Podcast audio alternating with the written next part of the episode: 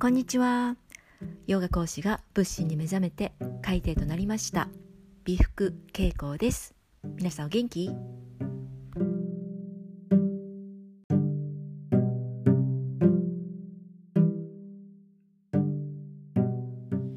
はい本日の音声配信はですね感情に良い悪いはあるのかというお話をしていきますね。えっ、ー、と2月のシェア会でお話をねしたことなんですけれどもシェア会なのでねいろんなことをねシェアできたらいいなというね感じでゆるくねやってます。でその中でねあの家族のことでね自分の中にね湧き上がってくる感情がねちょっと居心地が悪いっていうよねそういうお話がね持ち上がったんですね。でその後ねあの具体的なことをね教えてくださったんですけれどもそのねあの何がどうこうっていうねその細かいことはね省いて、えーと、感情っていうものですよねに私たちでねこれこれはいい感情だとかね悪い感情だってねなんとなくねうっすら感じてると思うんですねそういうものってあるのかっていうことをねお話ししていこうと思うんですね。あのそうねあの苛立ちとかね悲しみとか怒りとかそういった感情ってなんとなく感じたくないじゃないですか。あまり感じたいものじゃないですよね。できることならいつもねもう楽しいとかね幸せとかなんだこう湧き上がるなんかうわーってこうちょっと上がるような気持ちの方がいいような感じがするけれどもこれってねあの別にどちらがいい悪いってないんですよね。ないものなんですよ。ただなんとなくねイライラしている時の自分のその感覚が居心地悪いから嫌だなとかねそういう感じたくないって思っていると思うんですね。そういった、感情を引きずってしまいがちなそうそうそうそう。なんだろうそちらの方の方が引きずってしまうような感情ありますでしょ、ね、いつまでも忘れられないこととかね引きずっていることそういうのを感じたくないって思っているんですよね。ねいつまでもこうイライラとかねメソメソとかね。ででですねこういうものねこうこういうものこういうね感情の表れっていうものは条件反射みたいなものなんですよ。だって勝手に湧き上がってくるものだから反射している、ね、条件反射なんですよね。もし自分でコントロールできるとしたらそういうイライラするような感情とかくよくよするようなこととかメソメソしちゃうようなこととか自分で、ね、出てこないようにコントロールしたらいいわけだものね。だけどそうはいかないじゃないですか。勝手にこう湧き上がってくるもの、ね、それが感情なんですよ。勝手に湧き上がってくるものだからこれは条件反射。なんですね。えーと、何回目の講義で言ったのかちょっと覚えてないんですが五運の話をしたと思うんですね。また五運の話はねあのしようとは思うんですが私たちのこの体というね受信器ですよ、ね、目とか鼻とか口とか、ね、皮膚この毛穴とかね。そういう受信器がある限り反射はどうしたって生まれるものなんですよね。反射生まれる、ね、反射生まれるけれどもその後ですよ反射の後を選択するっていうことはできます。どういうことかというとそこにね湧き上がった感情を味わいきる味わいきるのか引きずるのかという選択、ね、湧き上がる感情湧き起こっている感情っていうのは条件反射で勝手に湧き上がるものだからこれはコントロールしようがただ湧き上がってくるものだから。それを味わいきる。もしくは引きずる。これは自分の選択なんですよ。わかるかな？ここ大きな違いなんですよ。私たちがね子供の頃小さい頃。で本当にこの今の瞬間で今日ね生きていたんですよ。だから自分に湧き起こってくる感情っていうものに何の抵抗もなかった。抵抗することなくそのまま味わいきってたんですね。嬉しい時はもう、ね、子供が本当飛び上がって喜ぶあの姿ですよ。わーってねなる。悲しい時ねあの時々おもちゃ売り場でね子供が地団駄踏んでたり仰向けになってわーって泣いてたりしますでしょ、ね、わあお母さん大変ねってこう横目で見るけれどもあれが子供ですよ、ね、そのままを味わいきっているわけ。ね。欲しいものは欲しい、ね、買ってくれないの悲しい、ね、地団駄踏む、ね、暴れる。みたいなね。大声で泣く、ね、あの感情をむき出しにしてる姿。で周りからどう見られるかなんて全然関係ないですよね。関係ね思っていたらあんなことできない。私たち大人になってあれはできないですよ。もうさすがにできないね。わーっとね泣いてね。わーっと怒ってね。キャーッとさわね嬉しがってね。もう可愛らしいよね。でいくらなんでもそれって大げさじゃないっていう勢い子供ってあるじゃないですか。ね、感情を表現してるでしょ。それが味わい尽くすっていうことね。あと怒られた時もそうだよねもうシューンとなるもう本当に B 級ドラマのように ねうなだれてしょぼーんとしたりするじゃない？子供って。ね、でそれでもう「もういいよ」なんて言われるともうケロッとして「ねえねえねえねえ」みたいな急にこう、ね、気分をコロッと変えられるじゃないですか。それってすごくいいことなんだよね。だけれど大人がそこでね例えば学校のまあ学校の先生ってあれじゃないですけども何かね怒られるようなことをしました。で怒られてもうしょんぼりしてうなだれて、ね、泣いた泣いたりなんかしてでもういいよ、ね、そんな、ね、反省したんでしょなんて言ってもういいですよってこう OK サインが出た瞬間でねそれでねそれでそれでみたいなね急に子供変わったりするでしょ？そうすると大人がね全くそんな急に何て言うの？気分を変えて本当は反省してないんじゃないの？なんてね言い出したりしませんかね？反省の色が見えないとか言っちゃったりしてね。それって反省のもうこっちがもういいよって言っているのに反省の色が見えないというか本当に分かってるのかなとかね言っちゃったりするっていうことは小さな子供とかにね要は引きずってなさいよっていうことをね教えてるのと同じなんだよね。私たちってきっとそんな風にして育ってきてると思うの。あの学校でもなんだかよくわかんないけど、まあ、そんなそんななんとなくああって思い当たる節ありませんかね？ありますでしょ、ね、そうするとなんとなく引きずったような引きずった風なね顔をしていた方が有利なんだなって学習をしていきますよね。急にこうコロッと変わったらいけないんじゃないか。そんな風にねなっていきますよね。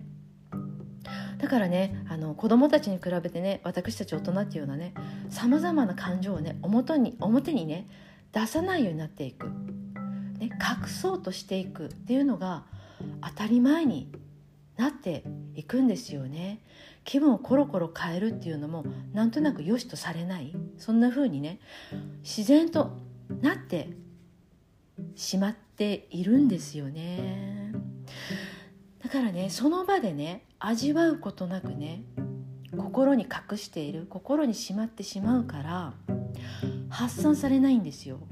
発散されないからその感情っていうものがずるずるねそのままずるずるとね引きずられてしまうんですよね。さらにはねそのずるずる引きずった感情ねそこにね理由っていうものもくっつけてくるんですよ。ずるずる引きずるものってやっぱり居心地がいいものじゃないですよね。それが頭ぐるぐるで考えるっていうことにつながっていくんですけれども頭、ね、思考ぐるぐるっていうところには今度は理由っていうものをくっつけてくるんですよ。この今ね自分が引きずっているなんだかよくわかんないけども居心地の悪いね気持ちこういう気持ちになっているのは何々があるからだここに理由を乗っけてくるわけ誰々のせいだ、ね、何々のせいだ。この怒りは〇〇さんのせいだ。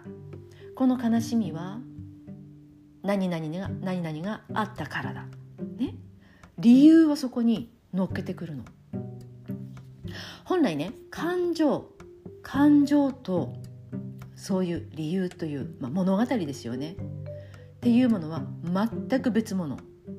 全く別物なんですよ。感情とストーリーね。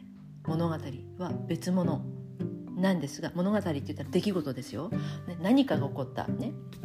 えーと、会社の上司に、ね、何かミスをしてその指摘をされたその言い方がとっても嫌味な言い方に感じた、ね、この出来事。出来事っていうことはストーリーね。ストーリー。と自分に湧き起こった感情ねイラッとする感情っていうのはね別物なんですよ別物なんだけれどもこの理由ねその上司がとかね理由によって感情と物語が結びついちゃうの。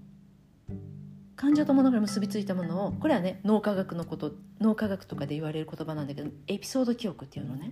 エピソード記憶というものがものにね姿を変えてね私たちのねこのねマインドの中にね定住するようになっちゃうんですよ。セットになっちゃうの。そうするとねその後のねその後の人生とかにねなんだろう似たような出来事似たような物語。関連したね感情っていうのがね呼び起こされちゃうんですよ。似たようなシチュエーション、ね、苦手だなってねもう植え付けられたエピソード記憶で植え付けられた苦手だなっていうそのそういう人の姿とか何です声とか雰囲気とかに勝手にね反応しちゃうの。その時の感情が呼び起こされちゃう。とかね。これ逆もまたしかりでそういう感情が湧き起こって現れたりするとその時に起こったね関連したね物語ストーリーをねまた思い出しちゃう。呼び起こしたりするんですね。そうするとまたずるずるずるずるね。この感情と物語がね結びつく接着剤みたいな感じになってねずっとそれがねぐるぐる始まっちゃう。ってことなのね。なのでこのね感情ね湧き起こった時の感情と出来事物語っていうのは別物ってまず理解をする。この2つを切り分けるっていうことは可能なんですよ。ね可能だから。だからまずそこを切り分けていく。で切り分けた感情だけを味わい尽くす。味わい尽くすことができると長年ね抱え続けて抱え続けてきたね嫌だなってねこの不快なもの不快感もね徐々に徐々にね和らいでいくんですよもう一回言いますよ。このね味わうね感情を味わうっていうことはそのままを受け入れること。そのままを受容すること。そのままを認めること。そのままを許すこと。なんですよ。感情にいい悪いっていうものはねないんですね。いい悪いって思っているのは自分のマインドだけ最初に言いましたよね。感情っていうのは勝手に湧き起こってくるもの。湧き起こってくるものにポジティブもネガティブもないわけですよ。その後のずるずる引きずった後味の悪さとかそういうものであこれは良くない感情だとかね。その時の高揚感とか楽しいとかそういうのであこれはいい感情だってね。決めているのは自分のマインドただそれだけ。感情にいいも悪いもないんですよ。物語に付随していない感情にはいいも悪いもない。ただ起こっているというだけ。なのね。なんですよ。だから切り離す。まず切り離す。出来出来事。何か起こった。その出来事と自分の感情を切り分ける。切り分けて感情そのものを感じきってみてもう子供のように。その時にイラってしたら私今イラッとしているってね。何々のせいとかそこにくっつけない。私今イラッとしてる。ものすごくイラッとしてる。イライラしてる。奥歯ギリギリするぐらいイライラしてる。ね。時短で踏みたいぐらいイライラしてる。頭がカーッとするぐらいイライラしてる。そのイライラを味わい尽くす。子供みたいに。感情にいい悪いはありません。ないです。そのままを認める。そのままを受け入れる。そのままを許す。もえっ、ー、とまあ今日はねここら辺までねいいと思うんですがね。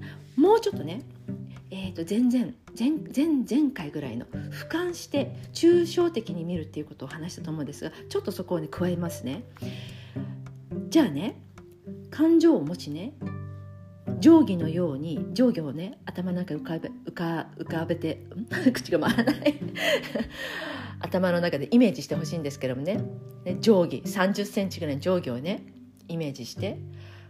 どちらでもいいです。片方の端っこそこが良い感情としますよね。反対側の端っこが悪い感情としますよね。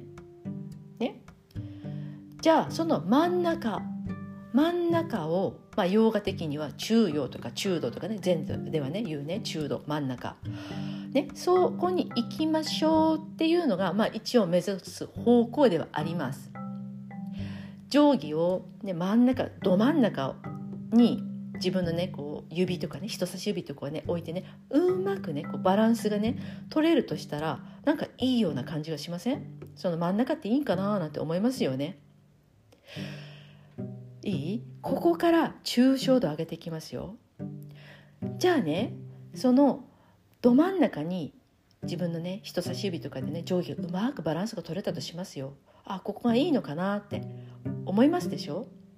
でもそれをねもっと引いた目で見て自分がどんどんどんどん遠くに行ってみて遠くにしてみた時にその定規ね両端もあるしバランスの取れている真ん中っていう部分もなんとなくわかる。だけれどそれを見ているね見ている全体像をもっとイメージしてほしいんですよね。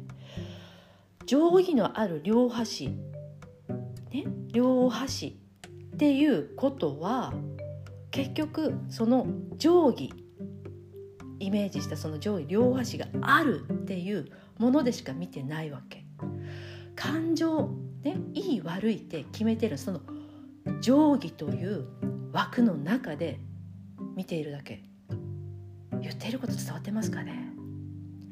定規というねどんなに大きい定規でもいいよ、ね、もう自分の手のひらに乗らないぐらいでも大きな大きな定規でもいい。だけれどそれを俯瞰して、ね、ずっとこうぐっと引いた目で見た時に両端が見えるでしょ？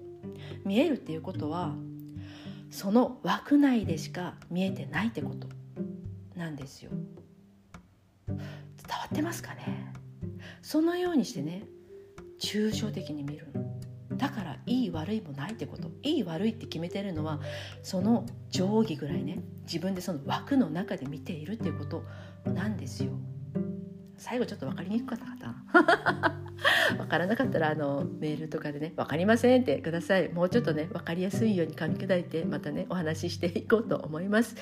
えー、というわけでですね、えー、感情にね良いも悪いもありません。とにかく味わい尽くす味わい尽くすんです。そうしたらそうしたらね子供のように次の瞬間コロッと変わる。物語をくっつけない。そうそういうね別物なんだなっていうね見方をねまずしていけたらいいんじゃないかなと思います。本日もお耳を傾けてくださいまして大変嬉しく存じます。ナマステ Thank you アロハ bye bye